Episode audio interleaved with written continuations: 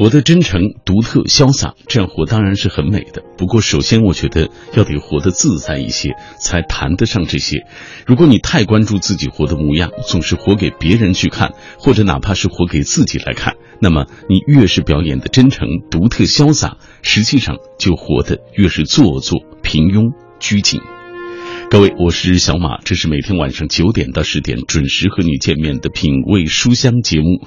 今天晚上小马带来的这本书是中国检察出版社音像中心主任李广森的作品《忙在手中，闲在心上》。懂得忙中偷闲的人，就是再忙也会有安闲的时刻，不至于忙得讨厌生活。这本书就是从生活的各个角落发现我们的须弥山，记录下风一吹草就动，心一动花就开的那些感触时刻，被很多人称之为文字当中的治愈系。嗯，今天在听节目的过程当中，我们也想听一听大家有什么好的休闲娱乐的方式，尤其是快到春节假期了。其实无论是生活、学习、工作，我想都应该讲究劳逸结合。你如何让自己在忙碌之余放松下来，让身心得以休整？啊，有人选择打游戏，有人选择听歌，还有人看书、看电影，或者是除了这些外在的方式之外，你还有什么让自己的内心安定和平静下来的方式？大家都可以来分享。通过微信、微博啊，呃，微信参与的方式是微信公众平台上搜索“小马读书”这几个字的拼音；微博参与的方式就是新浪微博中搜索“品味书香”或者“小马 DJ”，你就可以在我的直播帖之下给我留言。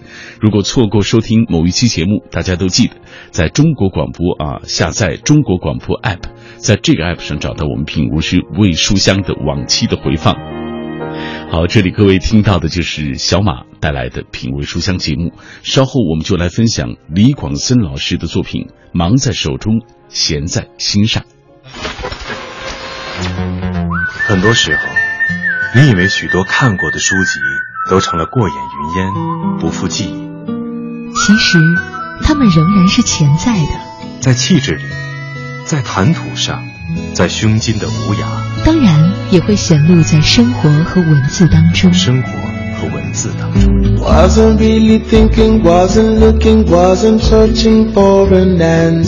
每晚九点，品味书香，都有一段陪你读书的旅程。也许我们明天还要为生活奔忙，但并不妨碍我们在这一刻给自己的生命，给自己的生命一次饕餮，一次饕餮。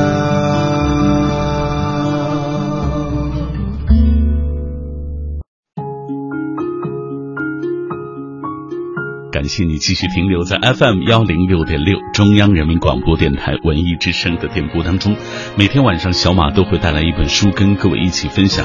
今晚带来的这本叫做《忙在手中，闲在心上》，来自于李广森。马上我们请出广森老师，你好。哎，你好，大家好。这本书《忙在手中，闲在心上》有一个副标题叫做“气定神闲的功夫课”，呃，怎么理解？啊，气定神闲这个书啊，其实我生命的体验也是来自我周围的人，甚至于来自很多知名人士的一种生命体验一些心得。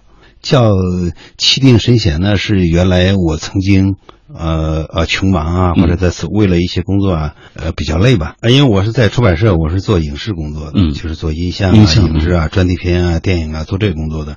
我原来做过一个电视剧叫《大爱无言》，从这个电视剧开机到播出大概三年的时间，这个还是比较磨练人的。在这三年的过程当中呢，我曾经呃挂在嘴上一句英国谚语，叫“如果这件事不能置你于死地”。你必将变得更加强大。但后来这个电视剧有播出了，我们又做了一些电影啊，电视剧也播出了，我也没有变得那么强大。在没有播出过程当中呢，我曾经在怀柔一个地方碰到一个盲人，那个盲人是个翻译家。呃，由于他突然就是双眼的视网膜脱落，成了一个盲人。嗯，当时他在参加一个盲人的呃歌曲比赛，他很乐观。我说：“那你双目失明多久了？”他说：“三个月了。”我说：“那你三个月为什么就就乐观起来了？”对，正是他说两个月的时候就调整过来了。你看一个人从有一双明亮的眼睛到盲人，他两个月就能适应这个过程。还有比方说那个哎摸奖中大奖中五百万的，这有这我周围也有这样的朋友，嗯，但他很快也是两三个月的时间恢复生活的常态，也没有那么激动。就是原来认为啊，我有五百万，我就要过上什么样的好日子，后来他发现有了五百万，日子过得更糟。呃，所以说我说气定神闲呢，就是可能包括做官也是一样。有很多人就是在提拔到一个新的职位上，估计是五个月啊、六个月啊，那很快也就恢复了生活的常态，也没有说你这个人一个目的实现，马上就达到生活的一个什么新的标准。嗯，我觉得也不是这样的。所以说，气定神闲呢，就是呃很多事情，嗯，收尾的成功也没有我们想象的那么好，呃，所谓的失败，甚至于致残。也没有我们想象的那么糟。嗯，我说气定神闲，大概是这个意思。我听懂了，你的意思其实是说，这本书它的来源就来自于你身边的这些朋友，你看到的、你听到的、你感受到的生活带给你的一些体悟，包括你个人的这个生活当中发生的一些故事。通过这些，你把它们提炼成了这样一本书啊。这本书叫做《忙在手中，闲在心上》。所谓这个忙啊，刚才你也提到了，曾经你也忙到焦头烂额，忙得心浮气躁，忙得心绪都不能够很好的调整。对啊，晚上都睡不着觉啊，很焦虑啊，是这样的。当然是我们实际上写作啊，也是一种观察。有一次我对张朝阳的观察，就张朝阳是接受凤凰卫视的专访，嗯，他说他怎么样活的，怎么样才能活到一百五十岁？他讲他这个经验，我看他总结的还是比较好的。他是说呢，一个人应该活到一个。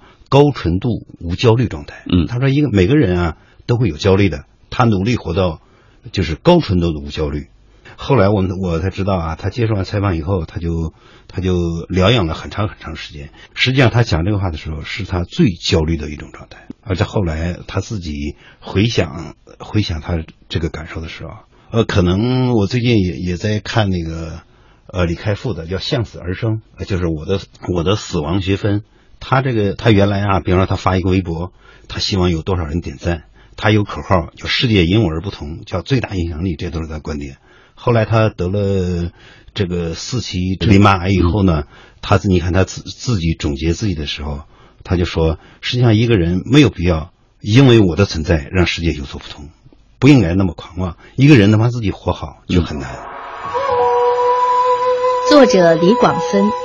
中国检察出版社社委会成员、音像中心主任，驻《检察风云》新闻半月刊特派代表，毕业于东北师范大学中文系，曾任检察日报社记者、最高人民检察院新闻官，已出版文学作品《红色通缉令》《中国追捕外逃贪官纪实》《一个都不许漏网》《痴情为谁》《官道》《官场闲书》等，主要影视作品。大型普法专题片《远离商业贿赂，珍惜岗位，远离犯罪》，诱发公职人员职务犯罪二十个认识误区。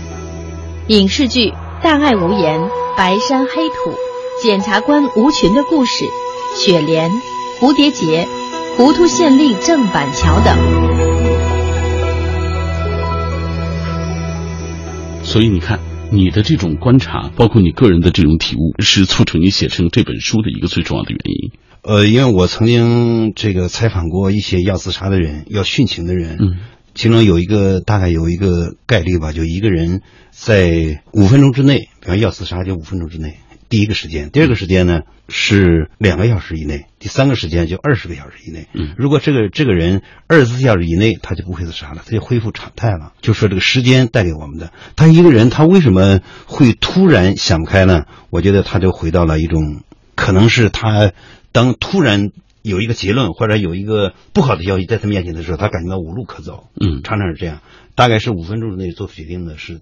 占到了百分之三十七，嗯，超过半数的就不到两个小时，他就感觉到世界上无路可走。实际上呢，就我的经验来讲，首先是这个世界没有想象的那么坏，最重要的是面临压力的时候，这个事情从来没有那么急，嗯，也没有那么坏。压力和急躁常常是自己给自己的。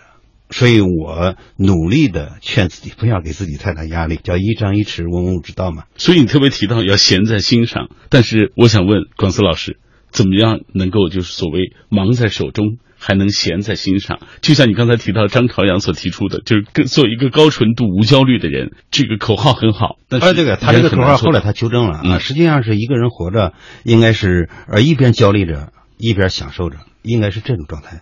他如果追求高纯度、无焦虑啊，他自己也意识到是不对的，因为每个人他这个越忙着也闲着。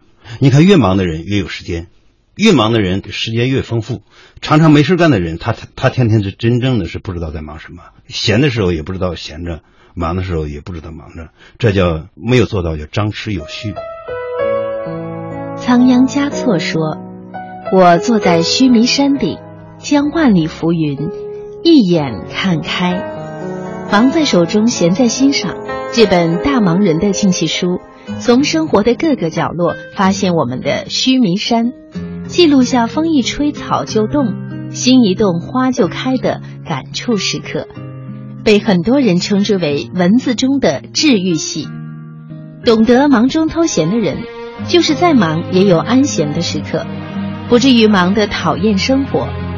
作者李广森喜爱忙，从忙当中感受到了人生的充实。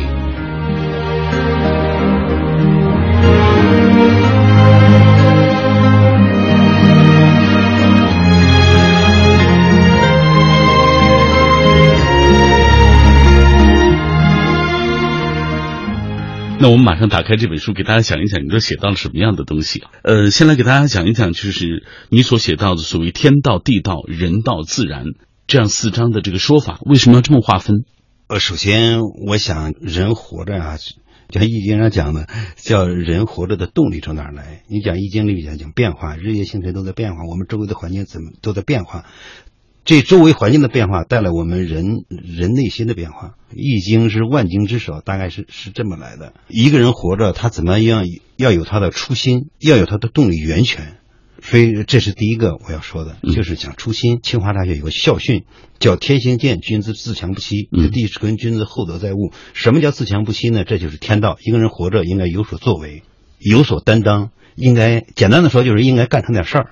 就君子厚德载物，这什么意思呢？就一个，如果我尽了力了，我努力力了，我尽了心了，我所有的工作都做了，但是我什么也没干成，嗯，或者这件事我没干成，那么我原谅别人，原谅自己，嗯，原谅天，原谅地，接受我们能够接受的，不能接受的，我们也理解了以后也要去接受的，嗯，这就是乾坤大道。你大学里边讲讲这个做人之道，是叫乾坤大道，叫天道地道，就天道，就你活着应该做事儿。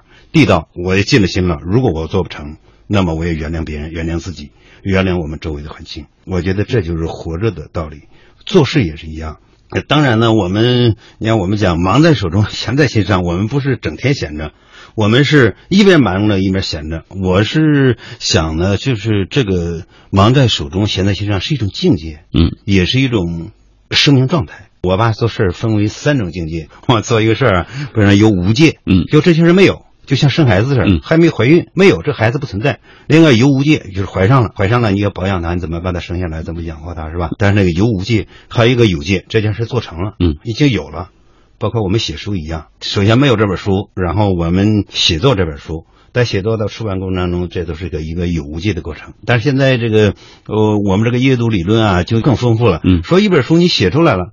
这不算完，原来他说作者死了啊，这个你这个书写完了，作者就死了，就跟作者没关系了，都是读者的事了。现在这个时代不是这样的，现在你书出完了，读者看完了，跟你互动完了，这个流程才完成。嗯，如果你是输出了没人看，这还是在有无界，因为你没有跟读者见面，呃，没有引起对方的感触啊，对方没有共振，没有跟你和谐共鸣，你的想法没有传达到你要传达到那个受众心中。这件事儿等于也没做完。我们今天所做的工作，就是要通过我们俩的介绍啊，把这本书介绍给电波那一端的听众朋友，呃，让大家和这本书产生共鸣，也和你产生共鸣。呃，对，呃，因为我写这个书呢，还是还是用心投入的，因为我是有写作习惯的，我是每天都写个呃三五百字吧。后来是做成的这本书。为什么就是第一部分叫天道呢？呃，就刚才说的。就是我们应该有所作为，我们怎么样有所作为？第二个呢，就是地道，嗯，就是我们要怎么样理解别人，怎么样包容别人，怎么样包容我们周围的一切，嗯。第三个呢是人道，人道，因为现在天天津正正有这个爆炸事件啊，讲人道就比较，呃呃比较现实。嗯，曾经接触过一个美国的一个故事啊，就是我们呃中国的留学生在当地杀死了一个当地人。嗯，结果呢，中国的留学生都不敢出门，就当地的呃教会吧或者志愿者组织呢，让我们这个留学生给死去的人送行。通过送行呢，这个矛盾就化解了。就是把人当成人，就是杀人的人，呃，最后受到法律制裁是法律的问题。但是呢，我们的中国留学生怎么样让受害的人怎么样他的灵魂得到安息，这是这是人道要做工作。嗯，当然，包括我们的工作中，人道还主要是把人当成人，而不是把它当做工具。你看，有的单位上班让让你带条狗。有的上班曾经上一个单位去，人人家那个就是产妇啊，可以挤奶，挤奶人有冰箱，现在都是人性化的，所以这些这都是人道的。嗯，人道就是不把人当成工具，而是把人当成人，给他温暖，给他爱。是吧？比方说，我这个里边写过一篇文章叫《懂你》，懂你呢，这个就一个农村的老太太，她呃是一个残疾人，嗯，就是就是生病了吧，嗯，他多年是卧病在床，他五个儿媳妇啊。就是轮着班去看他，就是呃，今天老大两口啊，明天老二两口，即使十几年如一日，嗯，都去那么伺候着他。别人都问他，你你这个老太太有什么能力啊？有什么魔法呀？让你儿子儿儿媳妇都那么孝顺？他说：“哎呀，我也没什么魔法，因为每个儿媳妇都很好。其实呢，刚开始的时候，就是老五的媳妇儿，嗯，是不去的。他说那个，因为老大。”呃，老大和媳妇儿去了，老二和媳妇儿去了，老三媳妇儿去，老四媳妇儿去了，结果老二、老五和他媳妇儿就不去。别的人都提意见，为什么老五老五来了，老五媳妇儿不来啊？这个老太太说：“她说老五媳妇儿要来啊，我心里就该难过了。你看看你们哥四个，你们哥五个，就老五最笨，家里外头的都是老五媳妇儿在干，他天天再来伺候我，他日子还怎么活呀？”哎呀，这个让这老我媳妇儿听到以后。他就感动的流泪啊！哎，我这这这个我写一篇文章啊，叫《懂你》。嗯，后来有一个读者呢，他读了我这篇文章以后，他专门给我写封信，就是他在谈一个生意，他跟那个嗯，就是男老板谈了生意，谈着谈着呢，就是老板的夫人去了。嗯，去了以后就不让跟就不让谈，但这个读者也是个女的啊，也是个女老板，她不让谈，她说就不能跟这个女的合作。所以这这就是我这个读者呢，按照他平常的习惯，我那我就走。嗯，我哪天等男的在的时候，我再过来跟他签合。后来他看了我这个文章以后，他觉得我们跟别人不一样，我要懂他。后来他就专门去拜访这个呃呃这个他的合作伙伴的这个夫人，说两个人一起去买东西啊，两个人一起去交流啊，两人一起读书啊，两人一起玩啊。后来那个老板的太太就就说就跟她老公说啊，说要合作。就跟这样的人合作，嗯，就是什么呢？我觉得这就是了解，嗯，这要懂你，嗯，就是我们跟别人不一样的是，我呃写这本书，我就希望能够跟别人分享的是，人心是软的。我们跟人跟人的交流的过程当中，你要认识更多的人，要理解更多的人，要懂更多的人。你这个世这个世界上的人，你能懂多少，你的舞台就有多大，嗯，你就能做多大的事儿。所以我们跟别人不一样的是，我们的胸怀更宽广一点，我们更懂。别人一点，所以说就更懂人道一点。每个人都需要关爱，都需要理解，都需要关怀。那我们去关爱他、理解他、关心他，那么我们的世界就会很温暖。啊，但是现在夏天很热，也就充满了清凉。嗯，好，听到这，我觉得我想电波那端的朋友和我有同样的感受，就我们发现，呃，李广森老师是一个特别有心的人，就是你看到的、你听到的、你见到的这些点点滴滴的东西，都能成为你写作的素材。这就是一个我觉得写作者必备的一个条件，就是他那种细心的观察。有一种音乐叫治愈系，有一种文字叫舒适体。忙在手中，闲在心上。作者李广森是生活中的大忙人，他总是在百忙之中写下修养身心的文字，带着体温的生命体验，用一切感官感知着我们周围的世界。当他遭遇成长时，是的，他习惯于把自己遭遇挫折或者大喜大悲的情绪状态时，称之为遭遇成长。用心记下感知自己、规劝自己、慰藉自己、温暖自己的文字。作者曾经面对的烦扰，曾经陷入的困境，你我也都在经历和面对，所以让人读后很容易产生共鸣，并产生恒久、安静、平稳呼吸的舒畅感，叫人由百感交集当中生出无限勇气与力量。这正是作者的文字悄然在我们朋友圈流行的原因。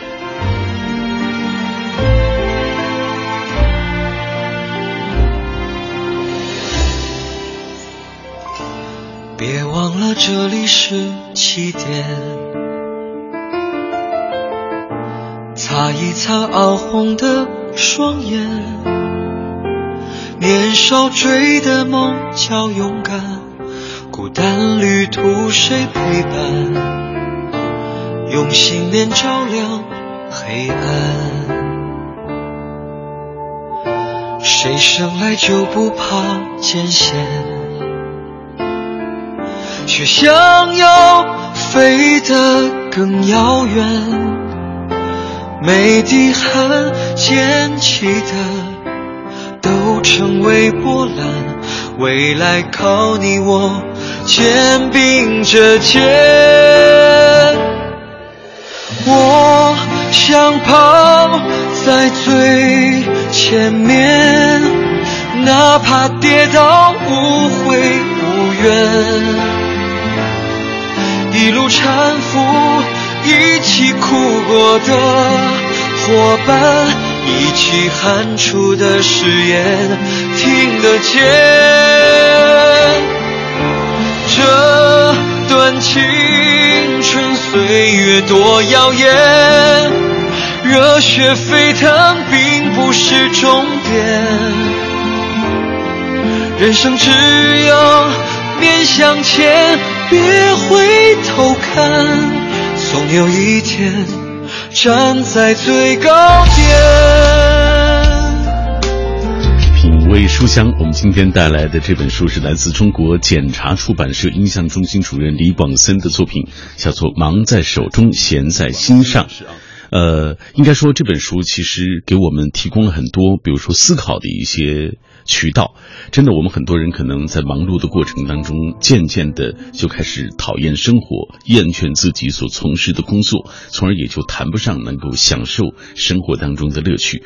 呃，听节目的过程当中，很多朋友正在通过微信、微博的方式来跟我们一起分享他们对所谓劳逸结合的看法啊。大家有什么样的好的休闲娱乐的方式，呃，让身心得以调整啊，在忙碌之余能够放松下来？是听歌、打游戏，还是看书、看电影？当然，除了这些外在的方式，我觉得更重要的是让自己的内心能够安定和平静下来。分享各位的留言，我是纳斯佳说，能够忙里偷闲这事儿其实是挺幸福的。啊，有些人啊，真是能够闲在那儿，闲得慌；而有些人整天忙碌，其实，在忙碌当中，一定要给自己啊有这个偷闲的机会。在北京红说，忙在手中，闲在心上。这本书更强调内心的这种修为。中国古代画论讲究闹中取静，动静和谐，而我们都市人从早到晚都忙来忙去的，迷失于究竟，呃，这个到底忙的是什么？心为形设，心也为物所累，困惑与烦恼丛生，再忙也不要忘了初心，调心养心啊，有一颗娴静的心态，对待生活中世事纷扰。读这本书的时候，反躬自省，文字能够治愈我们本已疲惫的心灵。再来继续看下面这位朋友的留言，这是呃心想事成，他说喜欢写一些东西，这是这几年的习惯，特别喜欢一个人守着清茶一杯，手指在键盘上不停的敲动，眼瞅着心中想说的话跃然于电脑屏幕之上，那一刻思想天马行空，仿佛自己就是这世界的主人。说来有趣，用笔说话的爱好也是日积月累逐渐滋养起来的，后来竟然稀里糊涂的当起了专栏作者，每个。月都要冥思苦想交上一篇美文，那时真有些赶鸭子上架的狼狈。再后来，就随着脑子里越来越多的想法变成签字，自己也渐渐喜欢上这种用笔说话的方式。这种自由当然算得上也是一种休闲。生活中我们需要的东西真的不多，一间小屋，一段音乐，粗茶淡饭，加上几位朋友就足矣了。你看，大家说的都挺好的。忙碌的生活当中，也一定能够获得快乐。呃，稍后要进入我们的广告时段了。广告之后回来，我们会继续请出广森老师来跟我们一起分享他的这本书《忙在手中，闲在心上。六点六，中央人民广播电台文艺之声，越办越红火。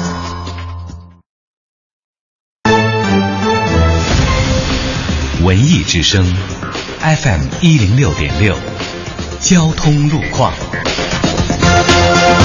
交通路况，这时段我们来关注明天的出行提示。节前这段时间去往长安街以及沿线观看演出、购物、聚餐以及过境的车流相对集中，容易造成长安街双方向以及建外大街建国路一线车行缓慢。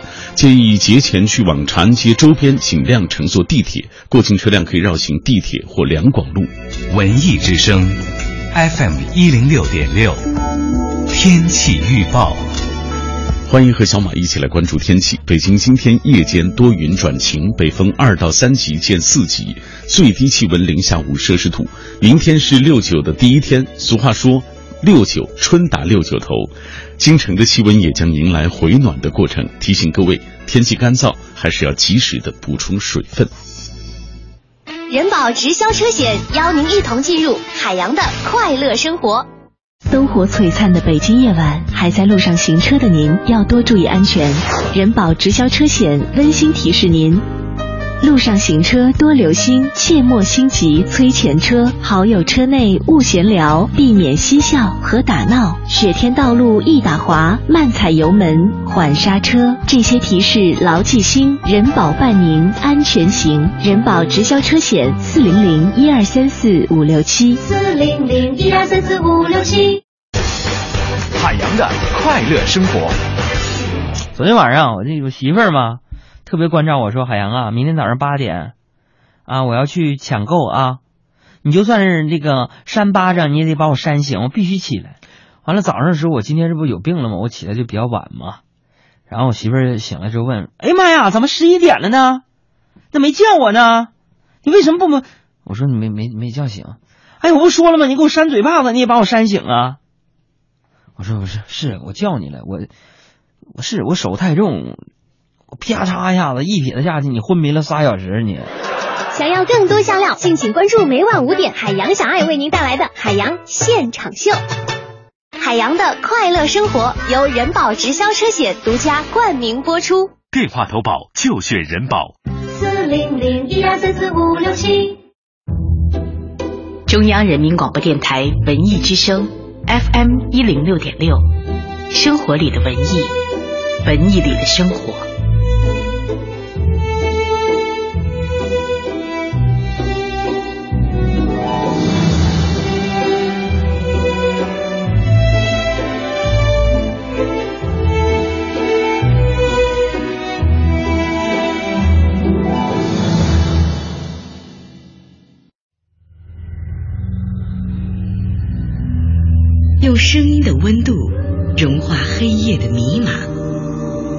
阅读的力量坚定你对生活的信仰。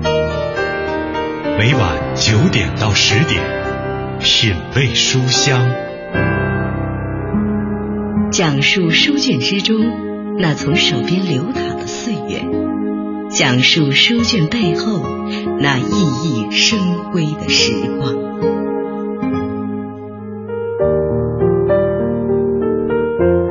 都是光阴的过客，聚散离合不过是镜花水月一场，繁华喧嚣也不过是过眼云烟。一切喜怒哀乐，其实都是根植于路边的风景，铺垫人生的繁杂。所以，懂得删繁就简，就会轻松前行。生活就是在阅历当中成长，在历练当中坚强。与其感激命运的给予，不如感谢平凡的自己，在岁月的河流中，不平凡的在演绎着。当然，这一刻除了感谢自己的努力之外，我还要衷心的对电波那一端的你说一声谢谢，谢谢你每晚的守候，让我在这喧嚣的城市里可以继续这样任性的做自己喜欢的工作，做一档自己的节目，读爱读的书。我是小马，睡前啊品味书香，每天晚上九点到十点，我都会在这里准时相伴。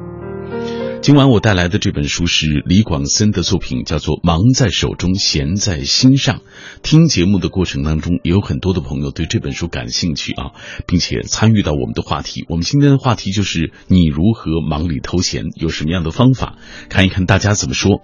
呃，记忆长歌说，记得老电影当中伟人曾经说过，只有会休息的人才会工作，所以适度的这个逸才能更好的劳啊。我每天都定好计划，完成规定工作，开启休闲模式。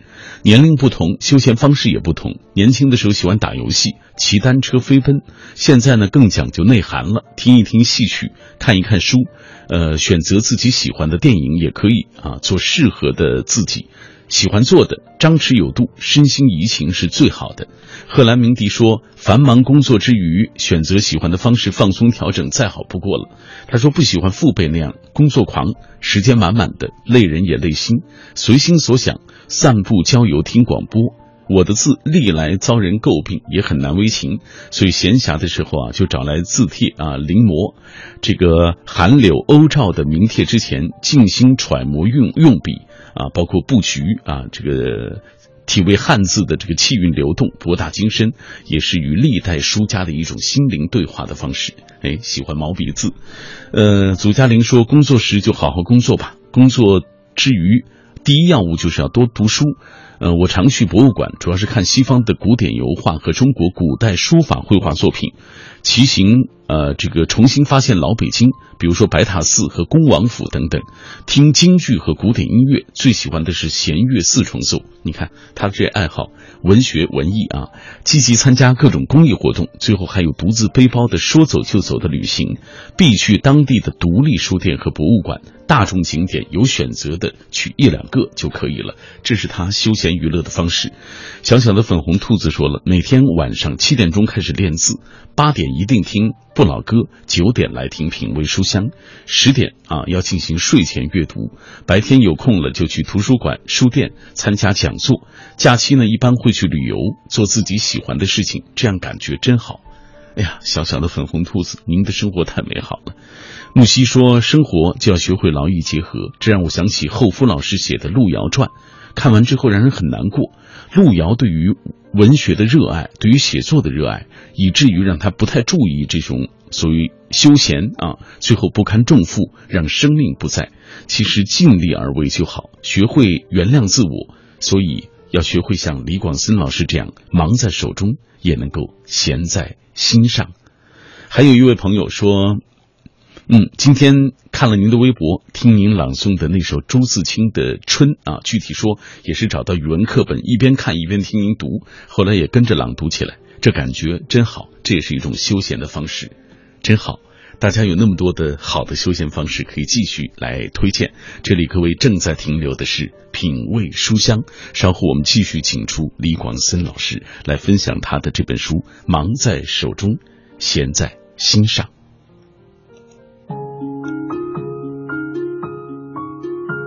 品味书香，我们今天为大家带来的是“忙在手中，闲在心上，气定神闲”的功夫课，来自于李广森老师啊，他是中国检察出版社做音像这一块的主任。他今天带来的这本书也是他多年的一个心得，这样的一个分享。呃，接下来我们就打开一篇给大家讲一讲。呃，这个书分四个部分，叫天道、地道、人道、自然。我我先把这个自然再给呃解释一下。自然呢，就是。让很多事情自然而然的发生。嗯，我觉得这个认识我们周围的环境，包括认识天啊，认 就是认识我们周围的人心，包括在内，这个自然都重要。我记得呢，就是余秋雨老师在在北京大学可能讲课的时候，时候有个学生问余秋雨老师说：“阿宝啊，说现在出场费已经很高了啊，他一出场费是多少多少万？他是一个原生态的歌手，他还是不是？就是他唱的还是不是原生态？”而这个时候，问余秋雨老师，余秋雨老师说呢，他说原生态的唱法大概有三个走向：第一个，在山上放羊，自生自灭；第二个呢，就走进都市，被其他文化所吸收。嗯，现在阿宝的歌呢，他是走进舞台，然后他被其他文化所吸收，这也是这也是原生态的一个走向。我觉得这个自然呢，也是很多事情就自然而然的发生，我我们外力不要给他太多。大概是这个意思，就是我觉得我有我刚才说的，我们常常焦虑啊、失眠啊，因为我有很多读者，他们都自称跟我是有缘的人。我觉得有缘的人呢，就就在于他焦虑的时候，哎呀，他看到我们这个几段文字，他不焦虑，心会有共鸣。嗯，对他失眠的时候，看到我们几句话，他不失眠了。我们为什么能够做做到这样呢？我觉得就是自然。刚呃，就是我要强调的，就是每个人的压力都很大。实际上，外界给我们的压力都是自己找的，压力没那么大，嗯，事情没那么急，要始终始终这么想。我觉得那个日子可能就会气定实现很多。嗯，就是可能很多时候那种焦虑、那种压力，是我们自身给予自己的。嗯，对。我首先是还是给我书中写到的人啊，就道个歉。嗯。前几天在微信圈上，就在我的朋友圈里边，我说了，我说，因为这个书啊，在出版社是华文出版社出的，呃，这个书还被评为这个中国出版集团的。好书吧，就上了好书榜，因为他在一个月的时间就八千册就卖就发行完了。嗯，呃，最近正在加印第二版。呃，当我把这个消息发到我朋友圈的时候呢，其中有一些朋友就提出了自己的想法。嗯，有一朋友啊，对我的压力比较大，他是在体检的时候呢，查出了他有直肠癌三期，就是晚期。所以我有一次去看他的时候，他说：“我说你怎么那么胖啊？”他说：“虚胖，是化疗做的。”嗯。我说那我们一年体检一次，你怎么会一检查出来就晚期了呢？他说，他说发现到晚期一般呢要有半年时间。嗯，他说如果你心情极端不好、极端焦虑的话，也很很快呢，就两个月就达到了晚期。他说他当时啊就有两个月精神状态特别不好，所以就很快就到了晚期。嗯，呃，当然他给我这个讲的时候，我不幸的是，因为我把他写到了书里头。因为我是觉得这对读者是有帮助的，因为我也送给他送给这个朋友一本，他看了以后，他是说能不能再版的时候把这个删去，因为这个这次加印时间太急了，也没有删掉。我后来我觉得内心有不安，因为我我也给他，我也跟他有个交流，他说他看了书以后呢，就对他的他说我这个书啊是治愈系的书。就对他调节身心愉悦啊，调节这种状态非常好，他的收获要比这个不舒服要大得多。嗯，但是不舒服是客观存在的，或者说这种不舒服，他觉得他我他什么都放下了，他也可以给别人讲。他写到书里边，作为一个反面典型来讲，他觉得心里边感觉不太好，所以说我说道个歉是这个意思。我甚至于呃发下怨心，呃印完这一版以后就都不准备再印了。因为如果如果对这个人，如果对我们的朋友，对我笔下的人啊，对我们对我们收红的人有伤害的话啊，但是我跟他聊了以后，他说没有伤害，收获大于伤害。嗯，但是还是心里边还是有有不舒服的，这我我觉得是可以体谅的，因为这次太急了，没有把这个删掉，这是一个事儿。还有一个呢，就是我写到。我妗子就是河南叫妗子，嗯，河南叫妗子，在 别的地方叫叫舅妈，舅妈对，呃，舅妈就是她身体不太好，她夏天的时候都是我舅给她打针，嗯，她就是冬病夏治，夏天就治。那有一次我舅突然去开会就走了，走了，他自己用脚把他把这个吊瓶啊，就把这个针给打拔掉了，拔掉了以后，他当时给我讲啊，有几个总结，我觉得总结的非常好。他说我用两点要求自己。第一个，病人要坚强。嗯，如果你病人不坚强的话，世界上没有医生能治好你的病。嗯，病人要坚强。第二个，病人要理解家人。嗯，因为家里人都很忙。呃，你病是你，你病很重要，但是大家的工作也都很重要。嗯，你只要理解家人，家人永远就会理理解你。这是我我我真的想给大家分享的，因为这件事儿也感动我。但是我把这个书给我舅和金子的时候，我我就说哇，我就我我就那一次。八珍我不在，你还你还让你外甥写到书里头，但是那个写到书里头也不是不是我镜子这样写的，我是说我镜子他的他这个精神，他的我觉得他说这两句话等于是给病人定了两条人文标准，嗯，我觉得这个还是呃挺激励人的，因为我也是跟长辈在一起学成长，嗯，有一种音乐叫治愈系，有一种文字叫舒适体。忙在手中，闲在心上。作者李广森是生活中的大忙人，他总是在百忙之中写下修养身心的文字，带着体温的生命体验，用一切感官感知着我们周围的世界。当他遭遇成长时，是的，他习惯于把自己遭遇挫折或者大喜大悲的情绪状态时，称之为遭遇成长。用心记下感知自己、规劝自己、慰藉自己、温暖自己的文字。作者曾经面对的烦扰，曾经陷入的困境，你我也都在经历和面对，所以让人读后很容易产生共鸣，并产生恒久、安静、平稳呼吸的舒畅感，叫人由百感交集当中生出无限勇气与力量。这正是作者的文字悄然在我们朋友圈流行的原因。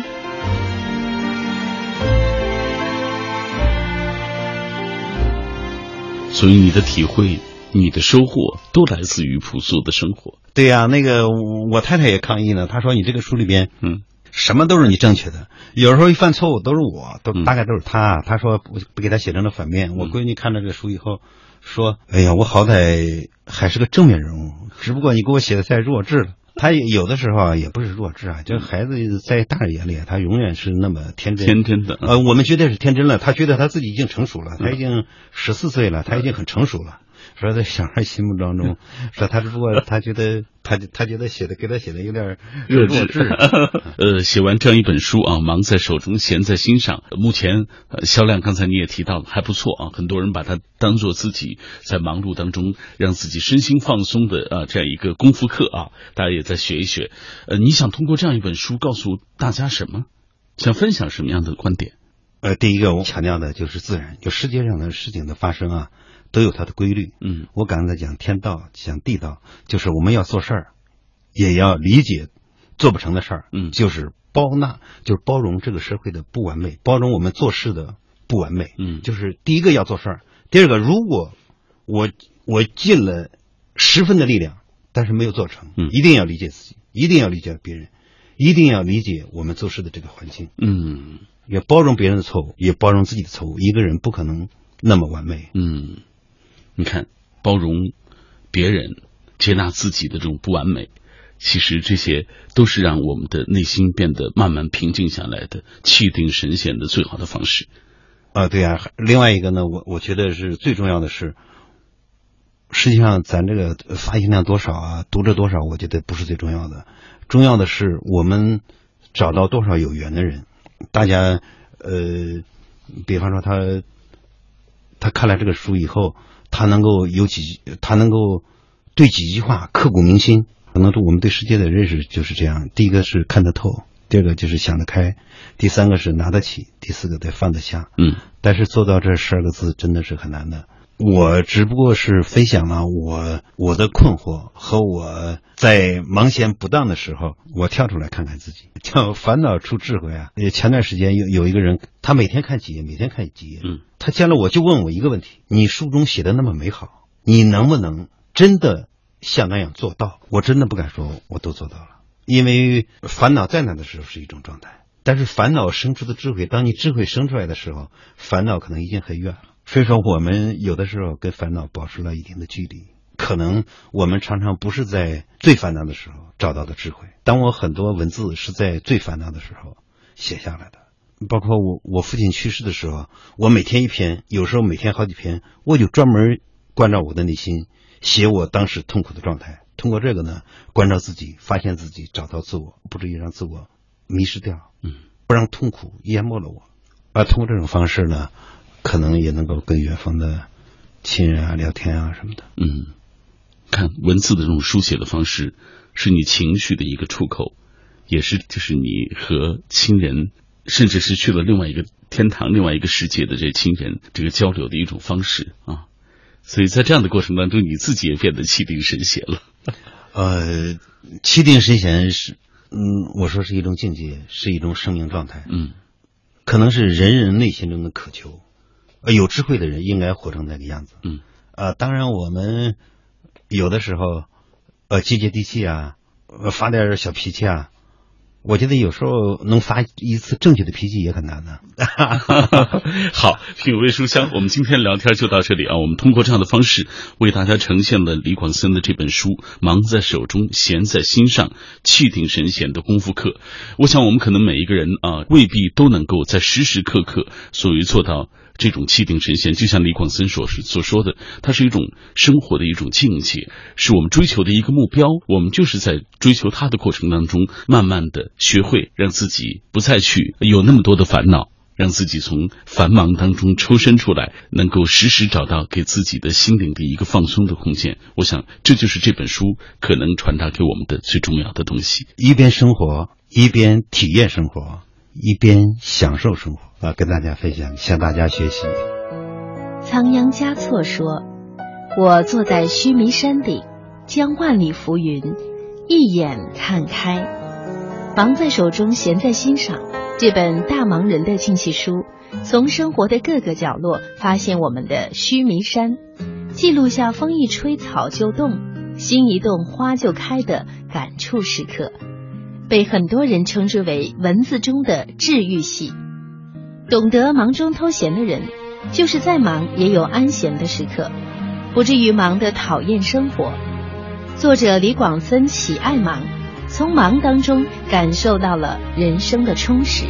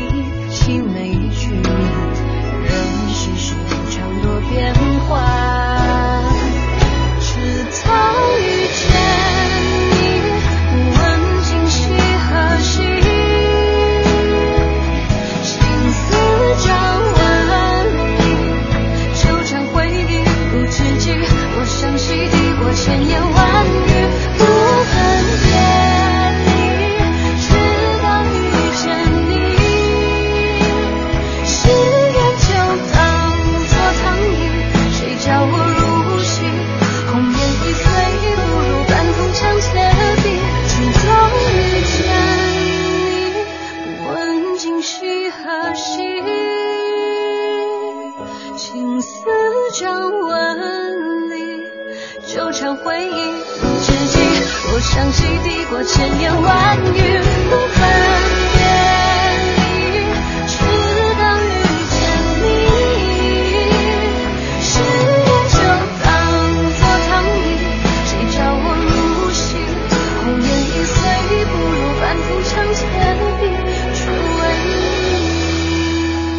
这就是我们今天为大家带来的，来自于中国检察出版社音像中心的主任李广森的作品，叫做《忙在手中，闲在心上》。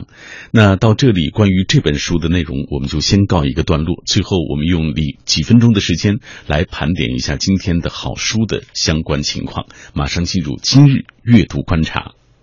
今日阅读观察。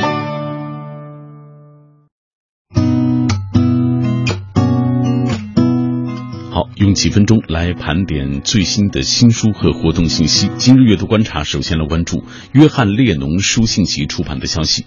约翰列侬书信集是披头士主创约翰列侬一生书信的首度结集。列侬是有史以来全世界最伟大、最为著名的音乐人之一。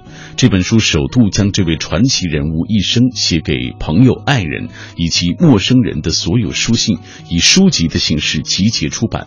这些信件有的妙趣横生。诗意盎然，有的令人黯然神伤、心碎肠断。全书共收录约翰列侬不同时期的照片、书信和明信片的手记，将近有三百件，其中不乏列侬的亲笔插画、涂鸦和玩笑之语，极具收藏价值。来关注被称为二十世纪最伟大的心灵啊，奥登先生的一部作品，就是《奥登诗选》下卷出版的消息。自一九二七年初出茅庐到一九七三年魂归诗国，近半个世纪当中，奥登不断给英语诗歌注入新的气象。他的作品从政治写到宗教，从城市写到乡村，华美词章，俯拾皆是，街谈巷议也可以入诗。这本书是奥登自愿保留的诗歌全集的下卷，文本获得过他本人的首肯。此书连同已经出版的诗选的上卷，包括了此前各版奥登诗集的全部内容，并且也涵盖了诗人后期的所有短诗集。可以说，奥登诗歌的精华已经尽数啊。都已经收录在这本书当中。纵览书中的篇幅，令人不禁赞叹奥登诗意之精巧，情怀之广博。而古老的西方文学的传统，更是在他的笔下一次又一次的重现往日的荣光。我们再来给大家介绍一下，奥登是英国著名的诗人、评论家，举世公认的二十世纪最伟大的作家之一。他的作品发行量巨大，主题多样，其独特的风格对后辈作家影响深远。好了，以上就是二零一六年二月四号的今日阅读观察。到这里，我们今晚的品味书香全部结束。明晚九点不见不散。